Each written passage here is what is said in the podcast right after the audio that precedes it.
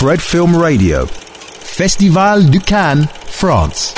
Red Film Radio, soy David Martos, estamos en la edición número 76 del Festival de Cannes y estamos en compañía de Pedro Almodóvar, que es el, el director de Extraña Forma de Vida, el cortometraje que se ha presentado aquí en sección oficial fuera de concurso. Hola Pedro, ¿qué tal? ¿Cómo estás? Em, la primera pregunta que tenemos para ti es em, si fue antes la idea de hacer un western o fue la idea de hacer esta historia de dos hombres, dos vaqueros que hace 25 años que no se ven, ¿no? Si, empezó por el western o, no. No, desde el principio, desde las primeras páginas que escribí, que lo primero que escribí fue el, el nudo de lo, o sea, lo que ocurre después de la noche orgiástica.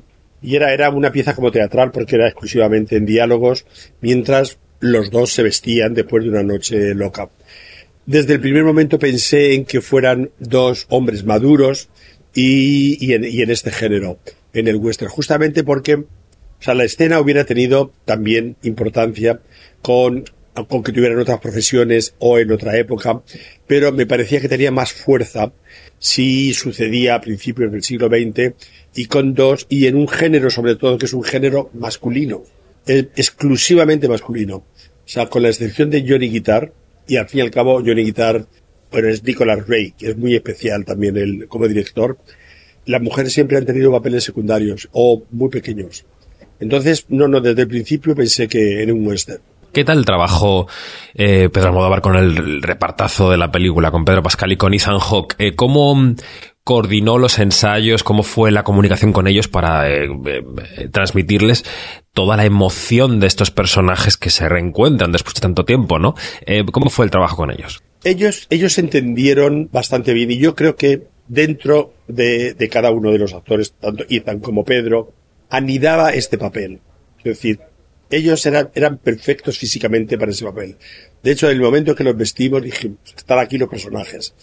Entonces yo cuidadosamente iba diciéndole eh, en cada frase mi intención, pero eh, no, no fue difícil. O sea, eh, desde el primer momento entraron en contacto con algo esencial del personaje. Entonces íbamos, claro, claro por plano, naturalmente, pero pero no hubo ninguna, no tuve, por ejemplo, que corregir eh, un, algo que hubieran malentendido. Antes de eso, eh, naturalmente ensayamos y yo iba explicando las cosas que hay entre líneas, pero mm, no, yo, yo creo que aumentó con, con la interpretación de los dos. Justo porque eran perfectos para muy distintos y muy adecuados para, para esos papeles. Y era difícil, por ejemplo, la, sobre todo toda la parte de la conversación, era muy complicada de hacer porque él tiene una actitud, el otro tiene la opuesta y todo el tiempo le está tendiendo trampas. Y es desesperante, por eso al final Ethan está casi histérico cuando se lo, se lo quita de encima, porque, porque esa es parte de lo que quiere Silva. O sea, llevarle a, a, la relación amorosa, la relación amorosa para pedirle un favor. Y este lo último es que, lo último que quiere es hablar de eso, porque tiene algo que hacer eh, los dos tienen una segunda intención. No, nos entendimos bastante bien y muy pronto. ¿Y por qué un corto? ¿Por qué otro cortometraje después de La voz humana? Eh, Pedro, ¿qué hay de este lenguaje corto que además atrae a los jóvenes, que está descubriendo un nuevo público? Em, ¿Por qué? ¿Qué diferencia esto con las películas largas? Yo, creo que ahora tengo la impresión, o por lo menos es la que me conviene, de que hay, una mayor flexibilidad eh, respecto a los formatos. Eh, yo recuerdo haber visto un corto de 15 minutos de Paul Thomas Anderson acerca, acerca de un grupo, Paul Thomas Anderson did, did, a short about a um, music group, I, don't remember exactly. Pain, the Pain Sisters. Ah, y eh, justamente la buena parte, la parte más optimista de la plataforma es que puedes hacer una película de 50 o de 60 minutos y se estrena y la gente la ve y después sobre todo ahí está la plataforma para absorberlas. Yo para mí, como director, lo que me ha dado es muchísimo aire fresco. O sea, de algún modo, incluso quiero decir, yo mezclo los géneros, hago las películas según mi propia mentalidad, eh, como tanto como ciudadano como como cineasta. Pero, pero por ejemplo, en la idea de, Human Voice, de, de estar con Tilda dentro de aquella pequeña casa, salir y mostrar todo todo como es en la espalda, porque está confinada en un decorado, y el decorado en sí está también, forma parte de una nave, que es donde rodamos, y me gustaba mucho esa idea, por eso la hice, también por Tilda, pero por ejemplo esa idea para un largo eh, acabarías repitiéndote. Es decir, el corto me da una, a mí, a mí al menos, una sensación de enorme libertad, de que hay cosas que puedo hacer en un corto que en un largo no, no podría, porque el largo, inevitablemente, no importa el género, tiene un mayor compromiso con la realidad. Y el corto, en, en estos dos casos, yo no he tenido, no me he sentido, no me he sentido así. Me he sentido completamente libre, como si estuviera empezando a hacer cine. Bueno, eh, queremos hablar también de los próximos proyectos. Durante la postproducción de esta película eh, se produjo el no a su próximo proyecto eh, con Kate Blanchett, Manual para Mujeres de la Limpieza. ¿Qué le llevó, qué te llevó a decir que no a esta película? Y sobre todo, si fue el hecho de no poder ensayar con Kate Blanchett o si fue el, la perspectiva de viajar mucho en el rodaje, ¿qué fue? No exactamente. Lo que, sabes, fíjate, una, una de las principales razones por las que lo dejé fue pensar en que todo, o sea, es un, es una, sería una película de época, transcurre en los 60, 70, 80, eh, incluso llega a los 90. Eh, entonces, todo, eh, todo había que hacerlo.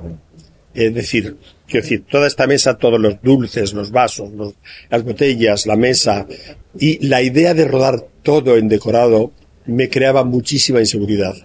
Porque yo en los decorados de mis películas intervengo, o sea, eh, lo pongo todo. Eh, yo decido el vaso, yo lo traigo de casa muchas veces. Si me gusta un mueble, lo compro y lo pongo en la película. Entonces, había demasiadas cosas nuevas que yo temía que no podía controlar, como, quiero decir, rodar en un decorado en una calle de Oakland de 100 metros, ir centímetro por centímetro, aprobando cada cosa, yo creo que me hubiera vuelto loco porque no, no habría estado satisfecho y si te las han hecho, si te las han fabricado, pues eh, no confío en que la primera vez que te fabriquen algo den exactamente con el objeto que a ti te gusta, aunque sea de época.